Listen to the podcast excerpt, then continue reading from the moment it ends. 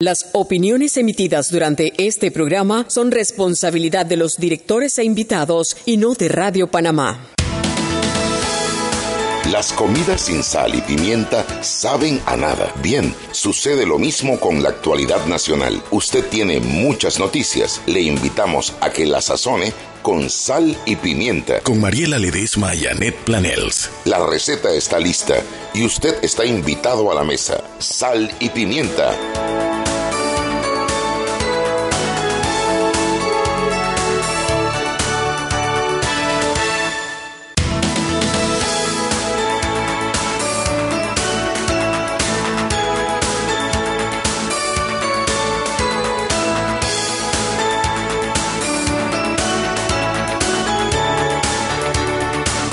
Buenas tardes, bienvenidos todos a Sal y Pimienta, un programa para gente con criterio, Mariela. Y gente bonita, ¿viste qué linda vine hoy, Oye, Chuy? es que ese collar está estoy es- bonita. Este collar me lo regaló mi socia y es una de las joyas de la corona que no dejaré de usar porque está bello, porque tiene el cariño que me, de, de mi Chugi Purugi, pero yo me peiné y todo para venir a este programa de hoy, lunes. Está muy guapa. Yo Es que yo sé que la, el- digo, ya el año ya tiene varios días, hemos estado diciendo feliz año, feliz año, feliz año, pero oye, de verdad que como que esta es la semana que de verdad cuenta que arrancó el año. Yo creo que la otra era como práctica. Eh, sí, eran todas. Yo creo que esta es la verdadera semana de la verdadera felicitación, de la verdadera comenzadera, de la verdadera año nuevo. Ahora Así. sí, ahora sí, el otro era como un, como tú sabes, como cuando Eran amagues. dispara falso, un, un- Ajá. un arranque falso, como Era- cuando están sí. los. No, no, no, eran pruebas, eran pruebas, eran de prueba, eran de prueba. Eh, claro que ya tuvimos nuestro rico, ya, ya tuvimos todas nuestras buenas intenciones, cómo manejar nuestros deseos y todo lo demás. Eso lo vimos creo que fue el jueves pasado con Paula Schmidt. Tuvimos nuestro primer viernes de Peque con un solo Peque, que fue una maravilla. Espero que hayan disfrutado también mucho ese programa de este muchacho joven Giancarlo Efio, emprendedor. Eh, así es que estamos eh, eh, comenzando la parte política, porque jueves y viernes decidimos no hablar de política, solamente enfocarnos en cosas buenas en los programas, las entrevistas, todo fue enfocado a terminar de disfrutar el año. Ya hoy eh, eh, sí comienza la cocinadera, así que comie suelta el... Hay algunas cosas que yo espero que cambien para el año 2020. Y es que Chugui suelta el celular cuando está en el programa. Ya voy, ya voy, que estoy chateando, estoy buscando información. Sé todos los cuentos, pero Chugui, cocinemos. Mariela, ¿cómo vamos a cocinar sin tener esta herramienta fantástica? Pero es para que tú la leas y la hables, no para que te la pases leyéndola. ¿Sabes qué pasa? Que empiezo a leer y a leer y oye, Y no ¿qué pasó? sueltas, Y claro. pasó esto, y pasó esto, y pasó esto. Bueno, hoy ha sido un día, un día algo, algo controversial, y lo digo por la querella presentada por la diputada Zulay Rodríguez en, en un claro atentado en contra de la libertad de expresión al querellar a un periodista, sabiendo que como no lo puede querellar por calumnia e injuria, porque siendo una Todos los funcionaria hechos que no él puede, y que todos los hechos que él denunció son tan ciertos que no puedo entender la calumnia y la injuria, pero ves. lo hace utilizando una figura que además es muy delicada, Hombre, violencia me parece de una burla, ¿no? Porque me parece que cuando hay mujeres que mueren con una boleta de protección en la mano, mujeres que son golpeadas, mujeres que son... Hay, cuando es un delito tan fuerte el femicidio y todo lo que tenga que ver con el género, que cuando tú tienes esos cuadros, tener a una diputada que Abusando de para callarle la boca a un periodista usa esa figura es terrible, es una burla, es una, es una cachetada a, a las mujeres que verdaderamente padecen o, o sufren ese, pero y si encima tienes un, un- un- un Estado que lo protege y que lo, lo, lo, lo, lo, lo, lo aupa con estas medidas, pero eso vamos a hablarlo, lo vamos a darle chance a, a la prensa primero y después vamos nosotros. Venga, bienvenida Hola, ¿cómo Dalia. están? ¿Qué tal? Tenías días que no nos llamabas, Dalia. Yo sé, yo sé, estaba Henry en su, en su punto. En su salsa. bueno, les cuento lo que tenemos. Tenemos una nota acerca de un comunicado que sacó la Contraloría General de la República donde ordenan una auditoría por la compra de jamones para las naviferias del IMA. Esto salió después ¿Cómo, de cómo, que cómo, Dalia? Cuéntamelo de nuevo. Contraloría ordena auditoría por compra de jamones para las naviferias del IMA. Opa. ¿Por qué? Porque el abogado Ernesto Cedeño presentó una auditoría, pidió esta auditoría ante la posibilidad de un sobreprecio en la compra de esos productos. Eh, él se acercó al, o sea, lo presentó, lo envió al Contralor hoy, después de que ayer se publicara en la prensa el knockout con el actual director de Lima, donde habló de varias, eh, dio su, contestó las preguntas que le hicieron acerca de la compra de las naviferias y a Ernesto Cedeño le pareció que entre las respuestas hubo cosas que no quedaron muy claras, entonces está pidiendo a Contraloría una auditoría. Y Contraloría contestó rápido y dijeron que, que sí, que van a auditar los procesos de compra para esas naviferias que se realizaron a nivel nacional con el IMA. Así que... Tú sabes que ahí es, donde, ahí es donde se prueba el tema del periodismo incidiendo en las... Eh, e, e, en la transparencia y en la lucha contra la corrupción porque esto salió producto del knockout de la prensa del día de ayer al, director del, Instituto de Mercadeo Agropecuario. Y ya hay una acción por parte de un, de un, de un organismo de fiscalización y control, producto de una investigación periodística, una entrevista, y yo creo que allí es donde, donde vale más el rescatar la importancia de la libertad de expresión en un país como el nuestro, bueno, en todos los países, pero precisamente en un país como el nuestro que estamos hundidos en la cantidad de corrupción que se está encontrando y que no se está logrando combatir. Sí. Eh, bueno, sé que ya han hablado de, de la demanda, es una demanda, ¿verdad? Que es una, la, la diputada Zulay Rodríguez contra Mauricio Valenzuela tras la, la investigación de foco con la prensa, donde los lingotes de oro y subsecuentemente las preguntas que le hizo, etcétera. La demanda son 25 páginas eh, y mezcla como varios temas, por lo que pude leer, pero, pero sí, se presentó esta demanda y no sé si ustedes tienen información de, de las decisiones que se tomaron por ahora. Bueno, eh, si nos puedes decir. No, bueno, nosotros tenemos la, demanda, sé que habíamos hablado un poco de, de las algunas medidas que había pedido, una, una orden de alejamiento, no, no sé exactamente en qué quedó eso, pero pero dijo que iba a presentar esa querella contra él y todos aquellos que resulten responsables por supuestamente atentar contra los derechos de un menor, delitos de violencia de género, libertad e integridad personal. Ha habido bastantes críticas acerca de la decisión de presentar esa querella por delitos de violencia de género. Em, y sí, como mencionaban, ya que ella no puede demandar por calumnia o injuria, es como su manera de intimidar y de coartar la libertad de expresión. Tal cual, justo, mira, mientras nosotros estamos hablando, en Telemetro hay una noticia de un hombre que acaba de admitir que asesinó a su pareja. Eso es femicidio. Eso es un crimen grave, gravísimo y muchas veces... Contra, el, contra una mujer por el hecho de ser mujer. Exactamente. Y, y ese, ese delito, el, el, Ministerio Público no se da abasto en combatirlo. Entonces, tener una diputada de la Nación utilizando esta artimaña para poder, eh, para poder saltarse una limitación que tiene por su condición de funcionaria, que es que ella no puede demandar por calumnia e injuria, abusando de una de un delito, de la, de, la denuncia de un delito tan delicado como el femicidio. Eso en sí es, reprochable. Tenemos también, cambiando un poquito el tema... no, pero antes yo quería agregar algo a eso que te estaba diciendo. Y es que en la demanda ella solicita unas medidas cautelares que aparentemente el Ministerio Público o la fiscal, que es una fiscal superior adjunta, admitió eh, es, eso también es grave porque te dice que el fiscal no tuvo el criterio para poder discriminar entre un verdadero delito de género con una artimaña para evitar, para poder salvaguardar que no puede hacer una querella por calumnia e injuria. Y eso también es reprochable por parte del Ministerio Público, por parte de esta fiscal del Ministerio Público que debía ser Tenemos el nombre, yo lo, tengo, lo estoy buscando este, en este yo, yo lo que quiero explicar es esto. Cuando tú pones, cuando tú tienes un juez o tú tienes un fiscal, tú tienes primero un abogado que conoce la norma y que debe tener criterio para aplicarla.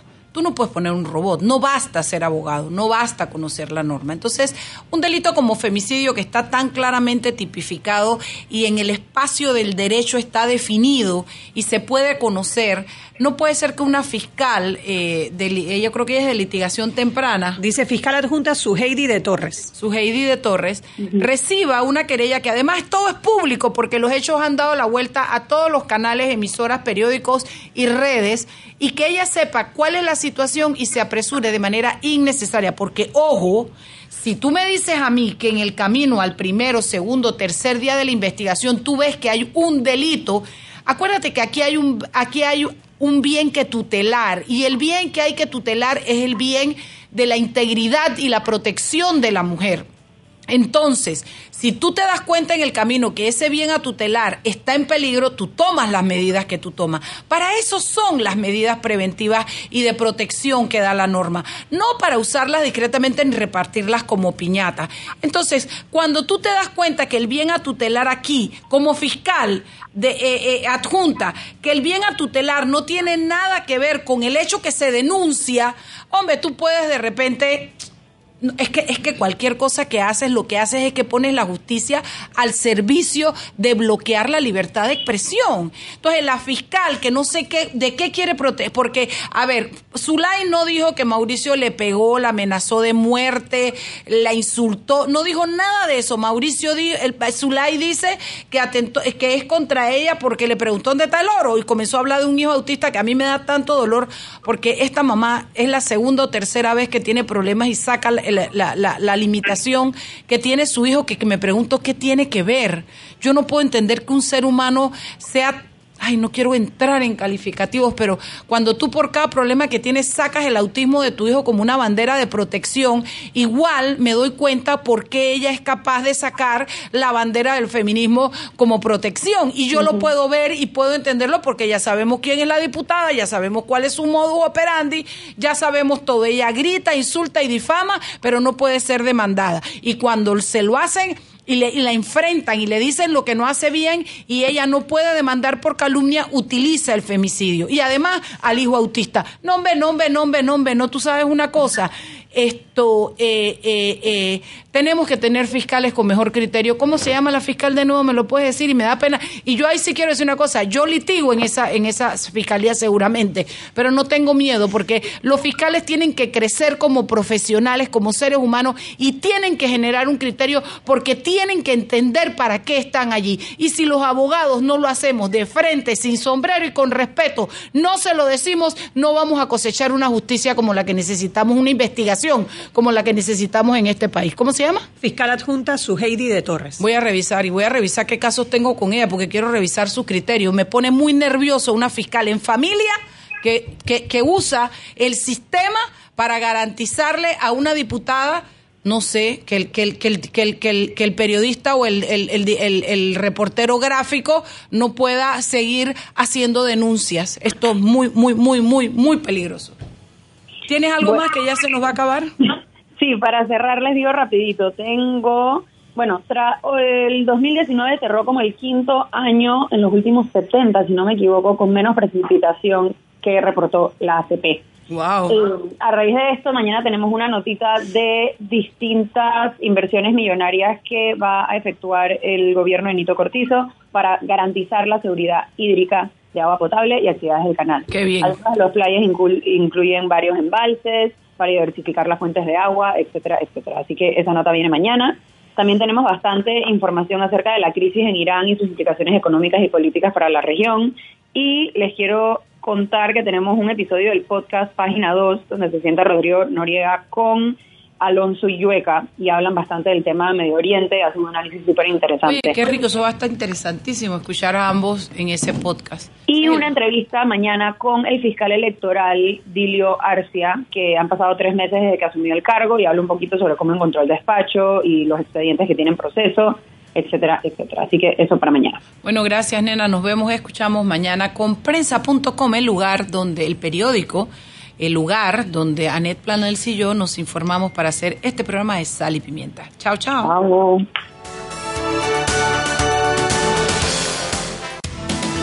Sal y Pimienta con Mariela Ledesma y Annette Planels.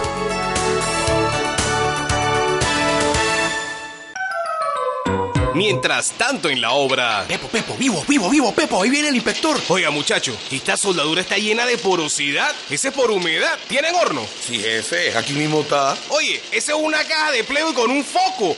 Eso no es un horno. Oye, Pepo, pero esa caja sí sirve para mantener tibio el lonche. Ay, Pepín. No te compliques, en Soldadura y Equipo tenemos hornos y recipientes para almacenar la soldadura. Llámanos al 203-1171. Estas son nuestras frecuencias a nivel nacional. Panamá 94.5 FM, Colón 94.7, Darién 101.5, Provincias Centrales 104.3, Chiriquí y Bocas del Toro 105.7. Todo lo que pasa, pasa por Radio Panamá. Independencia total Sal y Pimienta con Mariela Ledesma y Annette Planels.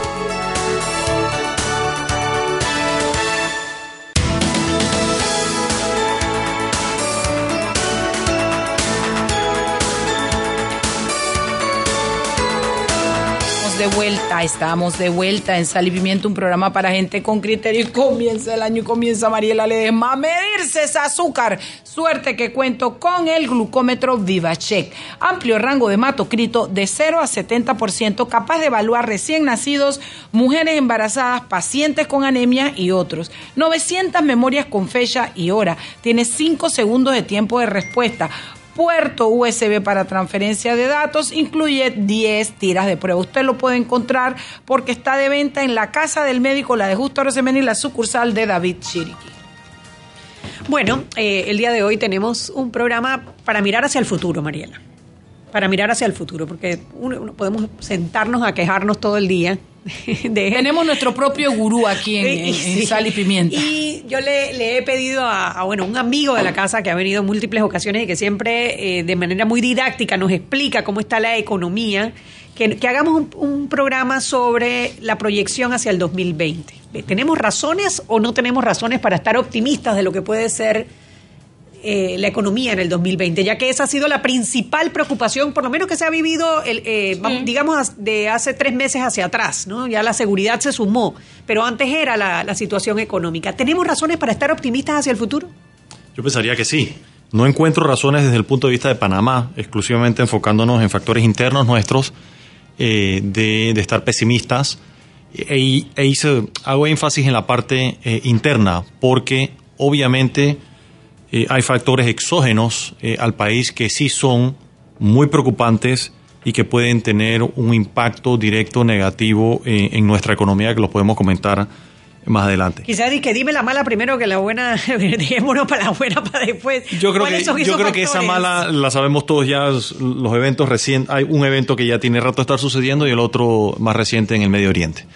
Eh, el 2019 culminó con eh, la velocidad de crecimiento más lenta que hemos tenido en mucho tiempo en la economía, probablemente desde el año eh, 2009.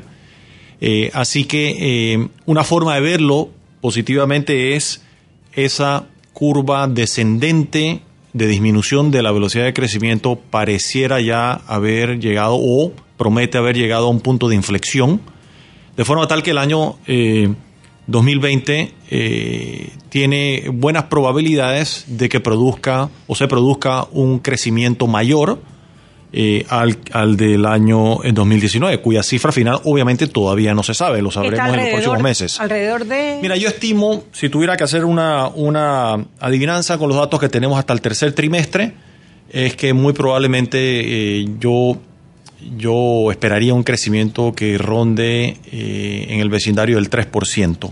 Cuando, en términos cuando, reales para el año 2019. Cuando inició el año 2019 hablaban de un 5, un 6% de, de posible crecimiento del Producto Interno Bruto. Bueno, no, no, no sé quién decía eso. Eh, si, si, ven los datos de Indesa, Indesa no, jamás... Indesa no jamás, decía eso. No, Indesa dijo desde el primer momento, dijo 3.8. Le pegaron, pues. No, nos equivocamos. Va a ser bastante menos. Va a ser wow, bastante menos. Wow. Va a ser no bastante menos, pero dentro, cuando si tú agarras todas las estimaciones que había de crecimiento, si las tomas a finales del año 2018, la nuestra, la de Indesa, era la más conservadora, siendo las más altas eh, las que tenía el sector público. Eh, bueno, perdón, corrijo. No, la más alta, corrijo, era del Fondo Monetario Internacional. Era la más alta, probablemente seguida eh, de la que se reflejaba en el presupuesto general de la Nación, que obviamente presentado por el Ministerio de Economía y Finanzas eh, para, para la ley del año aprobada para el presupuesto 2019, aprobada en el 2018 y de ahí uno miraba, eh, si miras, por ejemplo, las proyecciones de crecimiento que tenía eh, el Banco Mundial, eh, las calificadoras de riesgo y algunos otros entes que hacen, que emiten opinión sobre, sobre la calificación. La nuestra era la más baja y aún así probablemente la economía, el resultado final de la economía va a haber sido más, más bajo de lo que nosotros habíamos previsto. Y sí, debo reconocer que me siento un poco de vergüenza porque es la primera vez donde probablemente vamos a tener un gap tan importante entre nuestro pronóstico y el cierre. Típicamente eh, teníamos en la última década, si la repasamos, los pronósticos de Indesa o han sido eh, idénticos al resultado final o la variación ha sido 10, eh, un, décimo del 1%, un veinteavo del 1%, bastante menos que este, esta brecha que estamos viendo hoy en día de de 8 quizás. Sí, eh, nosotros la iniciamos en 3.8, la revisamos a 3.5, 3.4 y de todas maneras de 3.4 a 3 eh, eh, es, para nosotros es una brecha muy importante. Bueno, sigue siendo un pronóstico, o sea, ustedes están con, con, base a información que tienen hoy diciendo qué es lo que va a ocurrir en el futuro. ¿Qué puede haber fallado? O sea, ¿qué, pudo haber llevado de esa proyección de 3.8 a ese 3 con el que aparentemente vamos a cerrar? ¿Qué, no se tomó en cuenta? ¿Qué no se vio en ese esa, momento? Esa es una excelente pregunta porque creo tener la respuesta.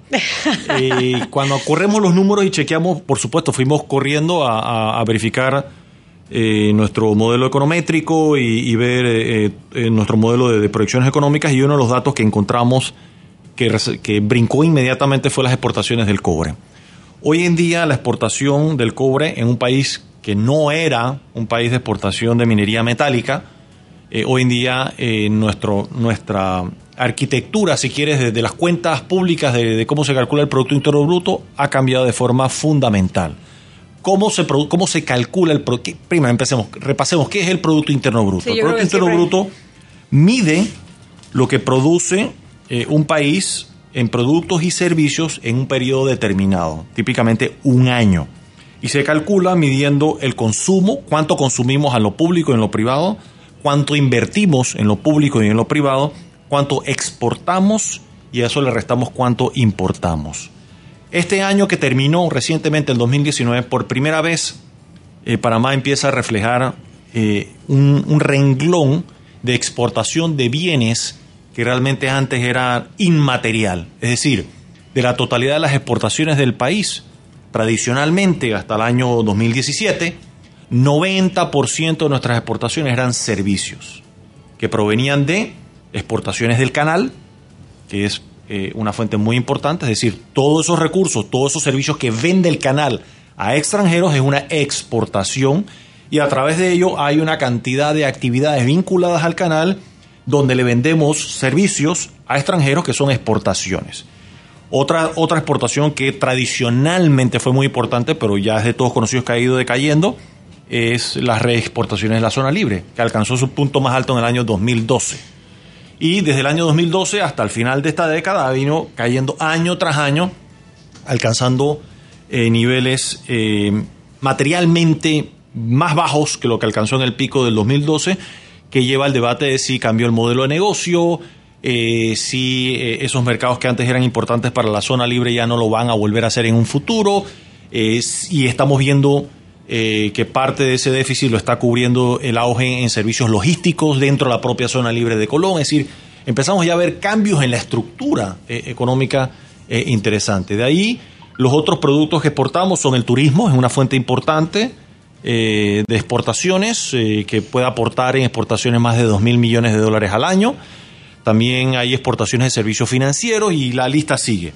Pero acabo de mencionar los más eh, importantes. A partir del año 2019 ya aparece ese nuevo renglón que es exportación de minería metálica que antes aparecía con un número insignificante. Ya cuando vemos las cifras del cobre son importantes es decir, ya para el año 2020 se, espera que de cobre estemos, estemos, exportando más de 2 mil millones de dólares eh, en cobre, de forma tal que en una economía que está creciendo muy por debajo de su potencial, nuestro potencial siendo por debajo entre 5,5 y 6%, y estamos por la mitad de eso, entonces, si, tú le, si eh, eh, esas exportaciones no se materializan en esos 2 mil millones, el impacto que tiene en ese cálculo, en ese delta, en ese diferencial de un año al otro, es enorme. Es enorme. El peso relativo que tiene es enorme. Así como, por ejemplo, lo tuvo la construcción en el año 2018, que la construcción se detuvo Mm. por aproximadamente tres meses a raíz de aquella huelga Así es. eh, eh, que tuvimos, siendo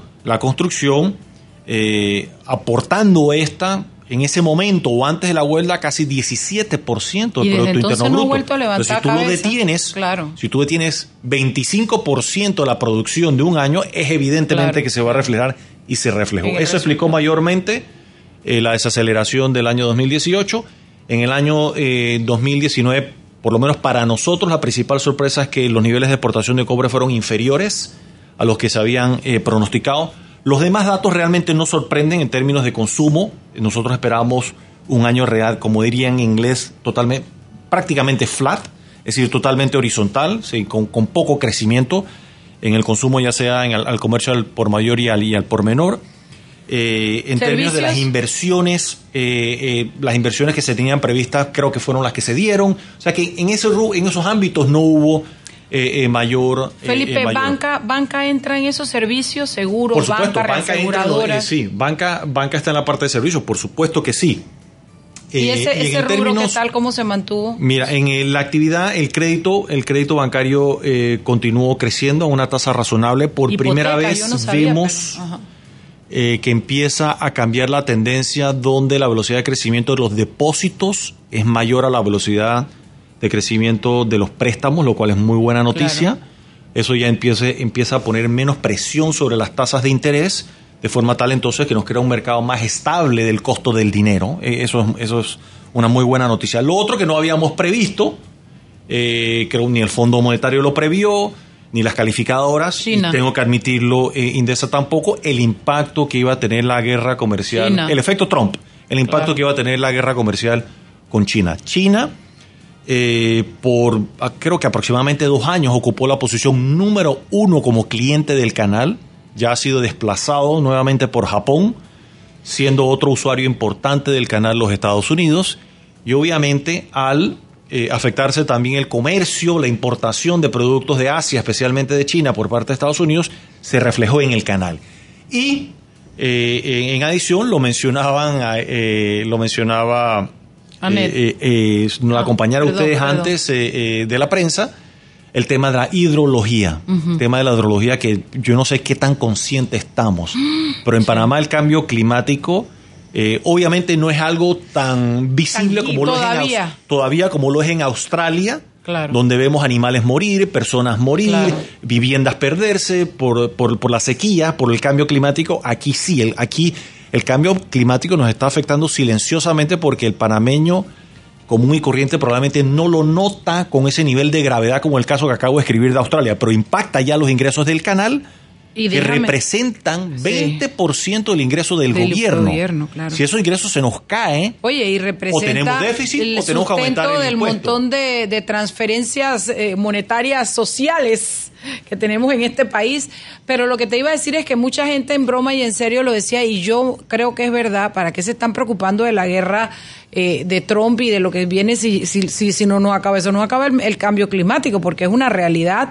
Y sobre todo en tema de economía para un país que tiene tanta incidencia como en el canal, como con nuestros ingresos, nuestra operación, nuestro modus vivendi. Bueno, es que eso me lleva al comentario que dice inicialmente las principales amenazas externas que enfrenta Panamá hoy en día, ¿cuáles son? Bueno, acabamos de hablar de una, que es el caso Trump-China, eh, la guerra sinoamericana comercial.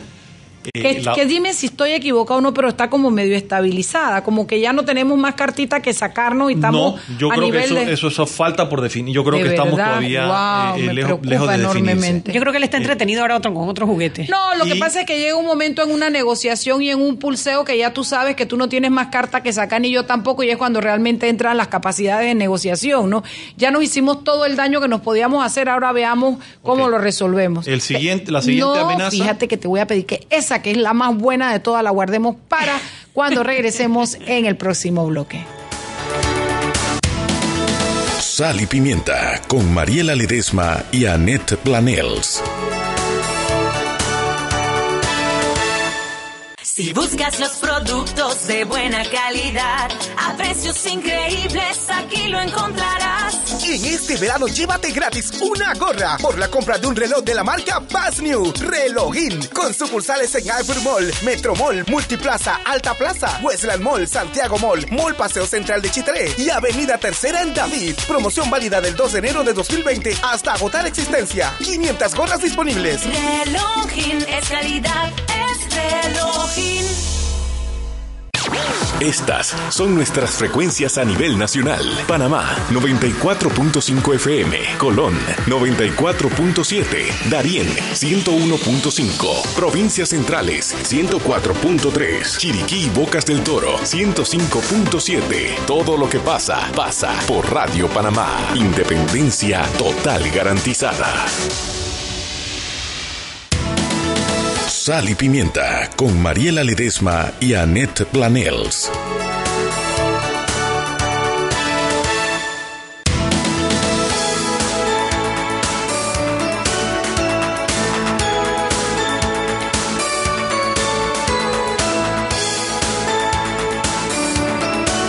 Estamos de vuelta en Sal y Pimienta, un programa para gente con criterio. Todos esos oyentes que nos llaman para querer meter cizaña, nos escriben en las redes de que para saca esto, haz lo otro, porque tiene, porque además de ser anónimos, de cuentas que no tienen nombre, que no tienen foto, que se escudan la cobardía, la, la, la, la disfrazan a través de cuentas anónimas, porque de cara a cara no se atreven a. Esta que está aquí todo lo que dice lo dice con nombre, apellido y representada, avalada solamente por mi número de cédula. Oye, se alborotó el WhatsApp.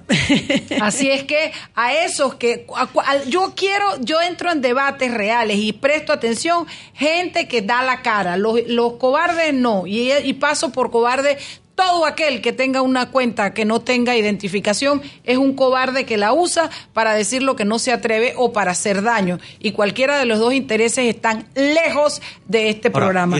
Así que José Ignacio, no vas esa estrategia eh, de no entrar a discutir los temas, sino tratar de descalificar a la contraparte es más vieja que caminar. Sí, sí, sí, sí. Eh, eso. Y tiene, un y tiene un grupo político en este país muy identificado, porque sabemos a quiénes quieren atacar y porque de repente hay otras eh, emisoras. Eh, no, no, me voy a meter porque no puedo meterme, tengo que respetar que estoy en Radio Panamá. Chuy, cuéntame qué dicen.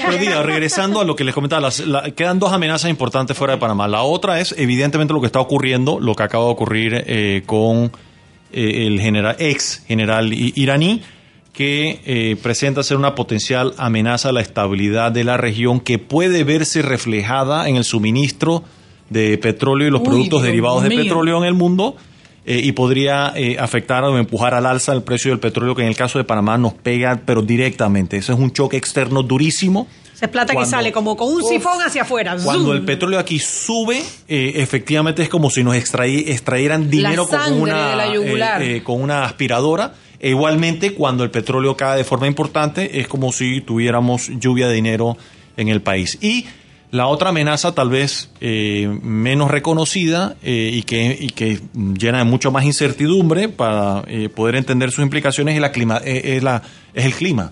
Yo creo que si la hidrología sigue sufriendo en Panamá, hay amenazas de que un país abundante en agua enfrente problemas del agua, primero para el consumo humano y para el principal negocio de exportación hoy en día de este país, que es el canal que es el principal aportador de recursos al gobierno nacional. Eso debo hacer énfasis en eso. De cada dólar que recibe el gobierno nacional, al menos 20 centavos provienen del canal. ¿Qué significa eso? Fíjese que si desaparecen esos dineros y, quisiéramos mantener la misma cantidad de gente empleada, el mismo nivel de inversión, tendríamos que pagarlo el resto de los panameños con impuestos adicionales. claro, no, o sea, evidentemente nos costaría de otro lado, sacar de otro bolsillo para poder y perderíamos ese ingreso. Eso es como si usted estuviera trabajando, le pagaran 100 dólares y de repente por alguna razón la empresa va mal y el jefe le dice nada más le puedo pagar 80. Esos 20 dólares que ya usted tenía gastados, comidos y presupuestados, va a ver de dónde los busca, porque si no, usted va a dejar de pagar la luz, va a comer de menos calidad, no, etcétera, etcétera. Eh, tengo, eh, tengo, tengo aquí unas ah, preguntas antes de pasar, porque dijiste lo del nombre y todo el mundo empezó a poner su nombre, tan bello los, los que nos escriben por chat. Todos están yo haciendo me preguntas. acá en Yo sé. En Twitter. Sí, sí, pero en me la hizo guerra, en la gracia. guerra, en la guerra de aquí de Twitter. Me hace gracia porque los que escriben por acá generalmente ven los nombres, los, los números de teléfono, pero están haciendo preguntas y entonces empezaron todos como a poner sus nombres como diciendo, no, no, no, yo sí quiero hacer una pregunta. Bienvenido, excelente. Dice Eric Guerrero que por favor le preguntáramos si la deuda pública de una empresa pública de Ujú. autogestión eh, que adquiera para, para su propia inversión es, parte de esa deuda pública o es una deuda o se considera una deuda privada y si eso se contempló en el presupuesto. Eh, eso requiere, es una pregunta que tiene dos respuestas. Eh, sí es deuda pública, es decir, es deuda del Estado panameño, pero no está incluida en el cálculo de, ese, de esa famosa relación aritmética que vemos de deuda entre el tamaño de la economía o deuda PIB. No está ahí incluida. Porque esa deuda, ese cálculo que acabo de mencionar, esa relación, solo incluye eh, el, eh, sector público no financiero y excluye todas las empresas estatales eh, que tienen autonomía. Llámese, por ejemplo, Aeropuerto Internacional de Tocumen, AITSA, Corredores, Canal de Panamá,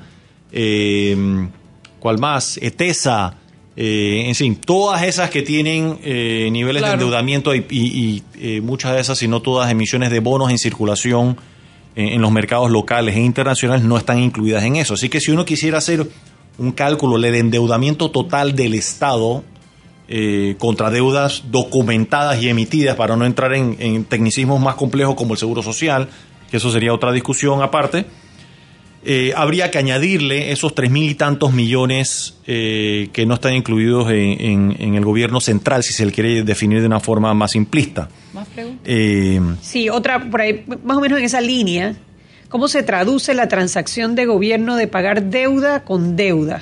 Con las transacciones recientemente realizadas a finales del 19. Me imagino que se refieren a la emisión de los 2 mil millones de dólares en bonos, Ajá. que parte se están utilizando para pagar una emisión de bonos que vencía en enero. hombre, eh, a ver, eh, ¿se refiere a eso? Eh, asumo, porque es cómo se traduce la transacción de gobierno de pagar deuda con deuda. O sea, que está pagando la deuda adquiriendo Claro. deuda. A ver. Pide presta plata fuera, lo tiene que- plata ver, para pagar deuda que tiene el gobierno con, con, con, con, con- con No me queda clara la pregunta, voy a tratar de del adivinarla. Ajá. Si Eric estamos Guerrero. hablando en el concepto, porque fíjate que cuando tú la leías yo, yo pensé, yo la interpretaba de una forma diferente, así que vamos a irnos con tu interpretación. Si usamos esa, primero yo le diría, veamos el flujo de caja de gobierno. El flujo de caja de gobierno son los ingresos eh, eh, del gobierno versus los gastos operativos, los gastos eh, corrientes ordinarios para operar. De eso, antes de pagar intereses, perdón, antes de pagar y, y lo que gastamos en inversión pública, y antes de pagar intereses tenemos un saldo. Ese saldo se llama el saldo primario. Es antes de pagar intereses. Si ese saldo es negativo, es decir, es un déficit, tenemos que pedir prestado a alguien para pagar intereses, lo cual es una situación financiera Claro. insostenible. Claro. Segundo caso es si eso es positivo, pero una vez que pagamos los una vez que añadimos todo lo demás es negativo, entonces estamos eh, tomando eh, deuda para pagar básicamente capital, para pagar principal. Es pateando la bola. Y eso es algo, gustenos o no, prácticamente presente en todos los gobiernos del mundo. Es decir, por ejemplo, si tú dices, mañana puede salir el gobierno de los Estados Unidos, probablemente el mayor emisor de deuda del mundo, a pagar toda su deuda pública, no. Tendría, si lo hace, tendría que emitir dólares, imprimirlos y emitirlos, y crearía una situación hiperinflacionaria no sostenible. ¿Qué hace el gobierno americano? Paga los intereses eh, en- en- periódicamente y cuando tiene vencimientos, en algunos casos podrá tener exceso. Por ejemplo, en los 90 tuvo en un momento dado una situación superavitaria e inclusive amortizó deuda y la redujo. No es el caso ahora, donde ahora mismo la situación de las finanzas públicas en Estados Unidos es deficitaria y entonces no puede amortizar esa deuda y cuando viene el vencimiento la renueva con un deuda nueva. Es decir, exactamente el ejemplo que acabas de mencionar. ¿Qué pasa en Panamá? En Panamá ahora mismo los flujos tenemos un déficit, no tenemos una posición superavitaria que nos permite ir amortizando la deuda. Por ende, lo que tenemos que hacer es decir, podríamos hacer algo, podríamos dejar de invertir y amortizar la deuda, y lo que se ha decidido hacer, diría que por los últimos 30 años, es continuar con planes de inversión y el diferencial, acudir nuevamente eh, a, a la deuda para financiar esa brecha. Eso tiene que tener un techo de Por ejemplo, de- si de tienes un vencimiento que viene que, que venía ahora en enero y tomaste el dinero prestado en diciembre, lo cual es muy común, eso se llama un prefondeo. Es algo muy común que ocurre en, en los mercados y lo puedes ver en, en, en el caso que acabo de mencionar del Banco Central de Estados Unidos, lo, lo hace eh, eh, el Banco Central Europeo y los gobiernos en Europa también, o sea, es algo eh, muy común. El tema es cuando empiezas ya a tener que pedir prestado para pagar intereses. Entonces ahí sí entras en una situación financieramente Dime- muy precaria. Dime algo, Felipe, que quisiera como llevar al país a tener una idea de, de cómo vamos. ¿Cómo, ¿Cómo ves? A ver, ya Mané te preguntó si cuándo vamos a ver eh, cambios. La pregunta es, ¿cómo, cómo ves la, la planificación? ¿Hay una política económica que los panameños de a pie no entendemos y que tal vez tú nos puedas explicar, donde el país determina eh, cuáles son sus planes a nivel económico para mantener, reactivar, impulsar economías, si es por sectores, por productos, si es con, con algún tipo. Eso, eso traducido al, al, al panameñito vida mía. Que este, país lleva rumbo económico? ¿Cómo lo ves ahora comenzando el 2020? ¿Hacia dónde caminamos en materia de economía? Rumbo económico tienen todos los países, puede ser un rumbo Sí, positivo claro, o negativo. pero ya, pero, pero me captas la idea, Sí. ¿verdad? De- dímelo cómo sería la pregunta, sería respuesta si es sí. rumbo positivo. Desde finales eh, de la primera década de este siglo que se adoptó la ley de responsabilidad social fiscal, incluye la obligación de todo nuevo, cuando inicia un- la gestión de, un nuevo, de una nueva administración gubernamental, eh, la ley le exige que durante los primeros seis meses tiene que publicar un programa estratégico de gobierno que incluya todos sus planes económicos, sus programas de inversión eh, y cómo y su estrategia fiscal. Lo tenemos en estos Sí, primeros acaba- seis meses, acaba- de pasar. acaba de- acaba de ser publicado. No lo he visto. Yo lo, lo recibí en estos días. Eh, es un documento de 200 páginas. Estoy empezando a leerlo. Me imagino Estoy para empezando a leerlo. entendidos también, ¿no? Eh, estoy empezando a leerlo. No, la prensa eh, publicó algunos, eh, algunos datos en la edición de hoy. Eh, así que no te puedo dar la opinión completa porque no me lo he terminado de estudiar. Estoy empezando a estudiarlo. Lo recibí, es más, la versión final la recibí esta mañana, que me la enviaron vía electrónica. Eh, uno de nuestros analistas que, que eh, le estaba siguiendo la pista. Así que ahora toca pues sentarse a estudiarla y entenderla. Tengo un minuto y medio para esta pregunta que tal vez no, no, no, no debo aspirar a que resuelvas en ese tiempo, pero la dejo, la dejo ahí. Es eh, las declaraciones, el, el, el discurso presidencial de, de, de la toma de posesión en la Asamblea. El presidente fue, yo puedo decir duro, pero muy categórico, señalando el tema de la administración del gobierno pasado en relación a, lo, a cómo proyectaron las finanzas del país, el déficit que se fue, fue muy categórico, duro, eh, Felipe. Eh, la pregunta que yo hago de lo que tú que eres un hombre entendido en la materia, eh, ¿es, ¿es tan así que el gobierno fue tan irresponsable el anterior y las cosas andan, o sea, ¿es tan así o te pregunto si habrá por allí alguna eh, necesidad también de justificar eso de entrar al gobierno pidiendo dos mil millones de dólares para pagar deuda de, de zona libre, para pagar deudas a ciertos proveedores que no digo que está mal, no sé si era lo prioritario, no sé, de- eh, deben tener su idea de querer poner a rodar el dinero dentro del país, todo eso yo lo puedo entender, pero ¿se compagina una cosa con la otra o tú como economista realmente tienes conocimiento de que haya sido tan mal planificada y administrada eh, la cosa pública, los dineros públicos? Bueno, empecemos. Son las 6 y 44 con 53, 54, mejor cuando regresamos. Chao, chao. Sal y Pimienta con Mariela Ledesma y Annette Planels.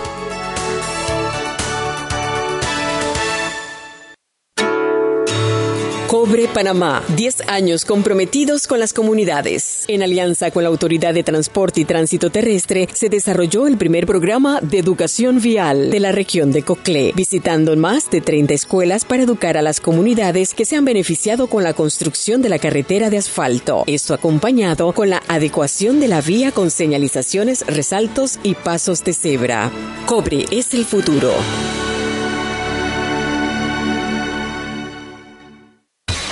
Síguenos en Twitter como arroba Radio Panamá. Envíanos tus opiniones y participa de nuestros programas. Todo lo que pasa en Twitter pasa en arroba Radio Panamá. Sal y Pimienta con Mariela Ledesma y Annette Planels.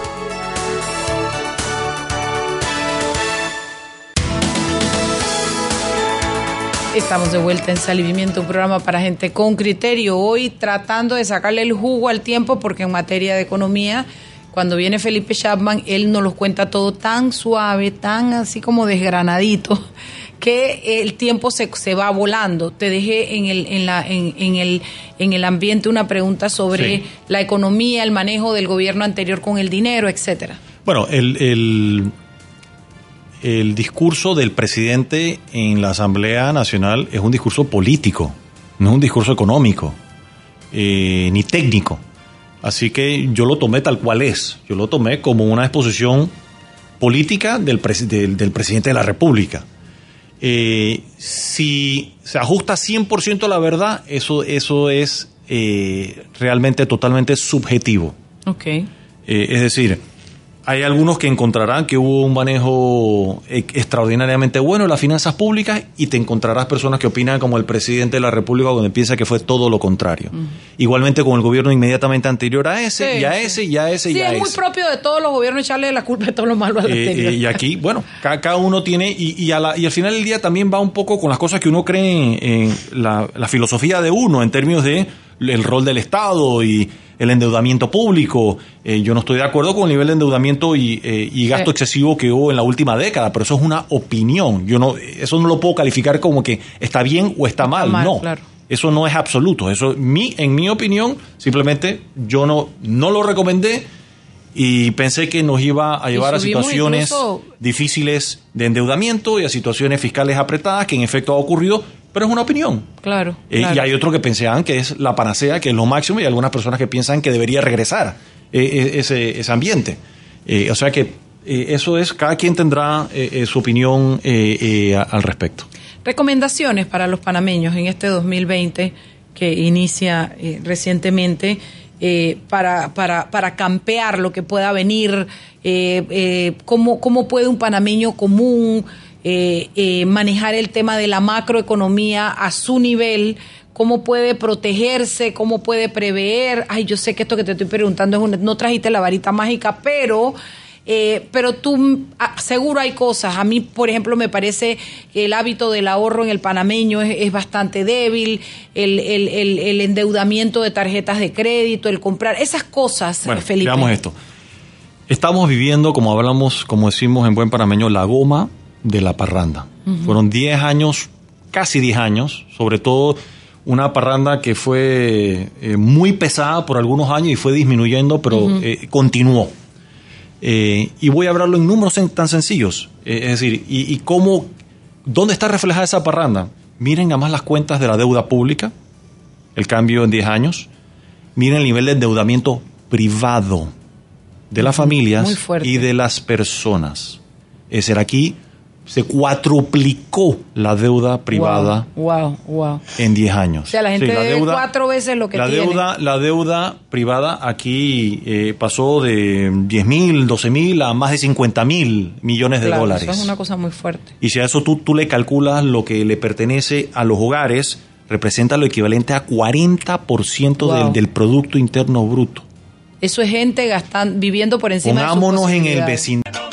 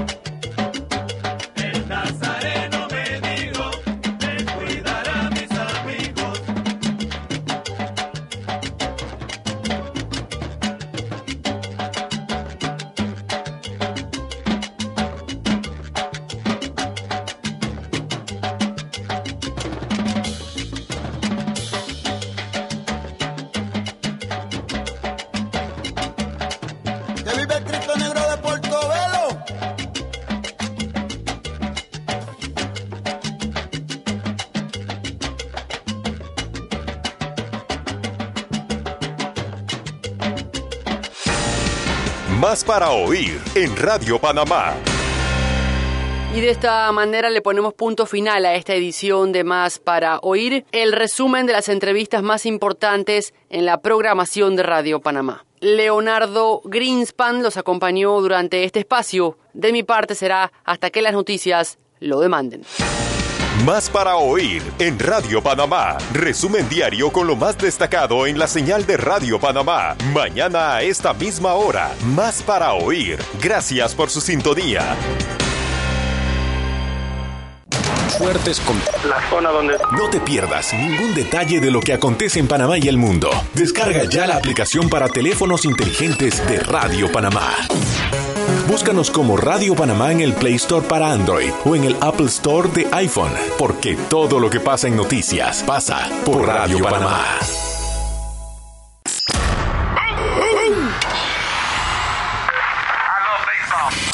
El béisbol nacional juvenil y Radio Panamá con frecuencia deportiva la vuelve a votar de cuadrangular. Todas las emociones desde el terreno de juego, las entrevistas, los comentarios y detalle a detalle de lo que acontece en el béisbol juvenil en un solo programa. Frecuencia deportiva con Radio Panamá. Transmisiones desde los diferentes estadios. Los mejores partidos del Campeonato Nacional de Béisbol Juvenil en una sola emisora. Radio Panamá con frecuencia deportiva.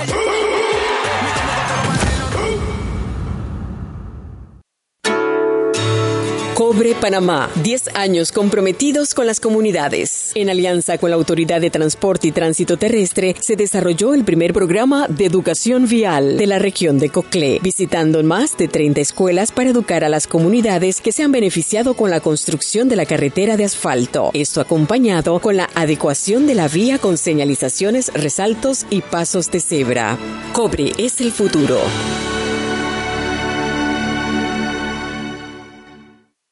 Feliz año 2020.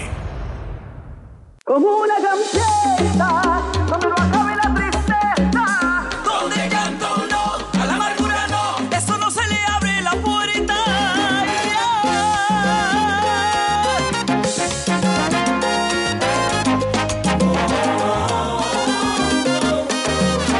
La vida tiene momentos malos, donde los golpes no avisan, pero yo me quedo con esos ratitos en lo que me dio una sonrisa.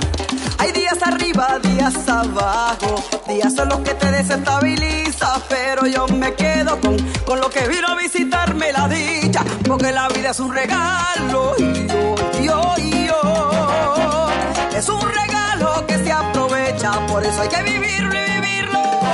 El, el cambio fue dramático, ¿no? Llegó a 140 dólares el barril de petróleo. No, no, no- Esperamos que no llegue No, es que- no, no queremos que llegue a esos niveles.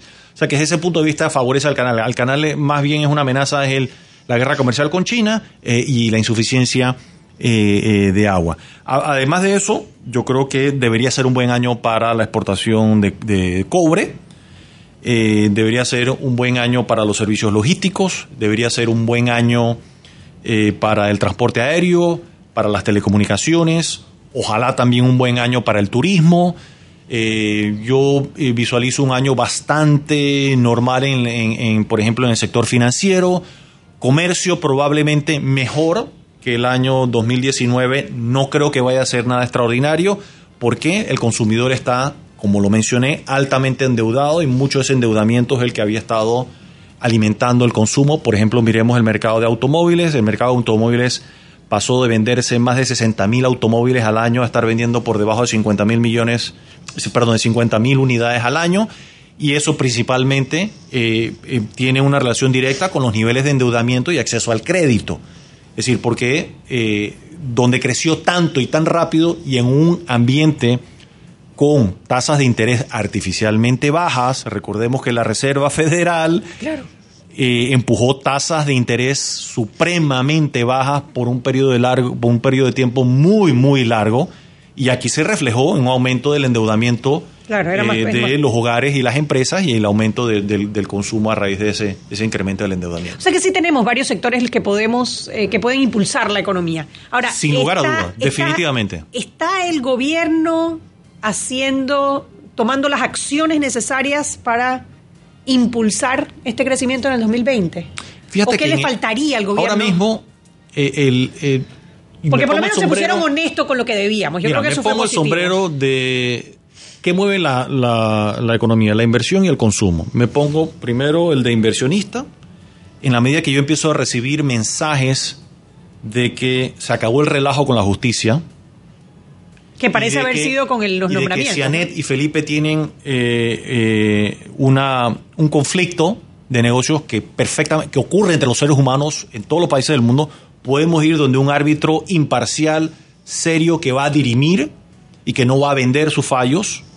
Eso me da, eso realmente me, me- eh, es, es un elemento positivo que me llama a invertir. Es decir, si, si realmente empezamos ya, bueno, se han dado pasos en esa dirección. Por supuesto que la elección eh, que en la Corte Suprema y ese producto de la metodología, cómo se hace, eh, un poco nos quitó en, en alguna medida ese encanto, eh, esa emoción que teníamos o ese entusiasmo que teníamos por, por, por un Pero quizás momento. no hizo tocar tierra de que son tres de nueve, ¿no? Así y que es. todavía faltan un par más. Si empezamos a ver resultados de que hay un cambio en cómo eh, eh, se imparte la justicia en el país, eso yo creo que es un efecto muy positivo para la inversión, tanto nacional como extranjera. Yo sé, yo tengo clientes panameños que han decidido disminuir la inversión en el país y liquidar posiciones de inversión en el país producto de la incertidumbre del sistema legal. Qué fuerte. O sea, eso fuerte. se traduce en puestos de trabajo, se traduce en inversiones, se traduce en prosperidad y expansión o contracción económica. Así Claro, que ahí tenemos un elemento. el índice de Así es. confianza.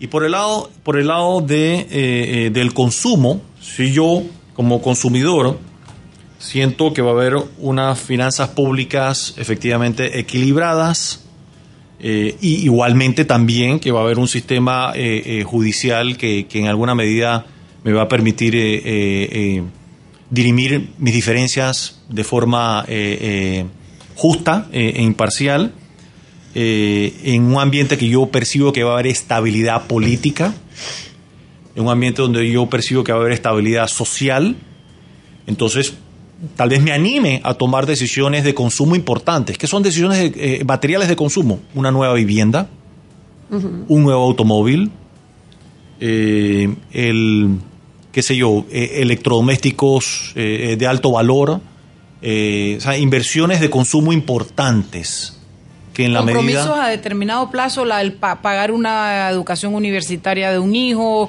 comprometo eso. Todas esas cosas eh, van de la mano con la certidumbre y la Claro. tranquilidad que uno tiene. Si uno tiene, Claro. si uno tiene miedo o aprensión por el futuro, eh, uno probablemente no se va a tomar o aventurar, por ejemplo, a hacer eh, una inversión importante en una nueva vivienda o en un nuevo automóvil eh, Porque como o en una segunda vivienda. Quiero comprar algo en el campo, en el interior. claro, una finca. Probablemente no. Y- y- Porque como dijo Sambo, no se lo gaste todo. Es que de verdad yo creo que el, el- el hábito del ahorro en el panameño es un poco pobre y pudiera hacerlo que en un momento determinado respalde las, las situaciones de crisis. Yo sé que hay una diferencia entre ahorrar e invertir y, y la gente en Panamá por lo general... No, van de la mano, ojo. Van, de, la, mano. claro. Y la gente, para a gente eh, eh, le cuesta, pero eh, menos celulares, menos ropa de marca, menos carro nuevo porque ya el mío tiene cuatro, menos esas cosas. Hombre, y pero empieza desde una, desde una matemática tan sencilla. Cada dólar que a mí me ingresa, yo me voy a proponer que 10 centavos, 15 centavos van a una, aparte. a la cajeta del ahorro, sí. Aparte, eso, el, el poder del interés compuesto es tremendo. Esa cifra Cuando me- vuelves a verlo en 10 años, no, No puedes creer lo que has creer lo que ahorrado y cómo ha ahorrado. crecido. Es que esa cifra que me diste de cómo se cuatriplicó el, el endeudamiento privado, ¿no? Así se llama. Sí. Es- este, este, me- de verdad me asusta, de verdad me asusta. Felipe es 7 y 1. Este es el primero, pero vienen más. Por lo menos uno por trimestre, por lo menos. Por lo menos, por lo menos, Felipe. Es que el asesorar la economía, que es una materia tan aburrida en la Como escuela. yo la entiendo, yo con Cuando él él viene, yo la entiendo, ¿Tú no exactamente. eres profesor, Felipe?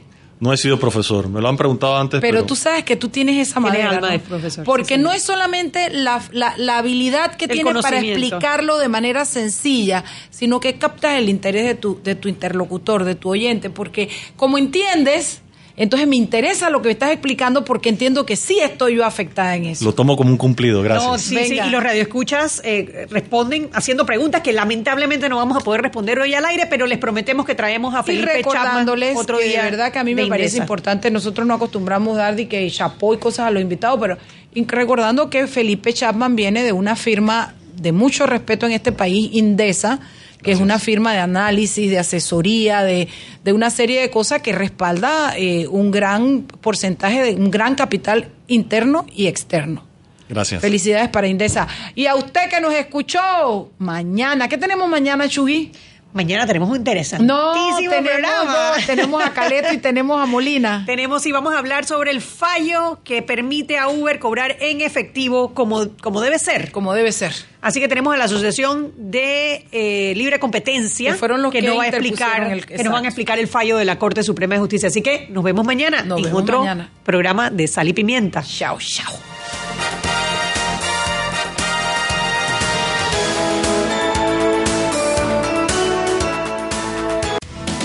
Hemos presentado Sal y Pimienta. Con Mariela Ledesma y Annette Planels. Sal y Pimienta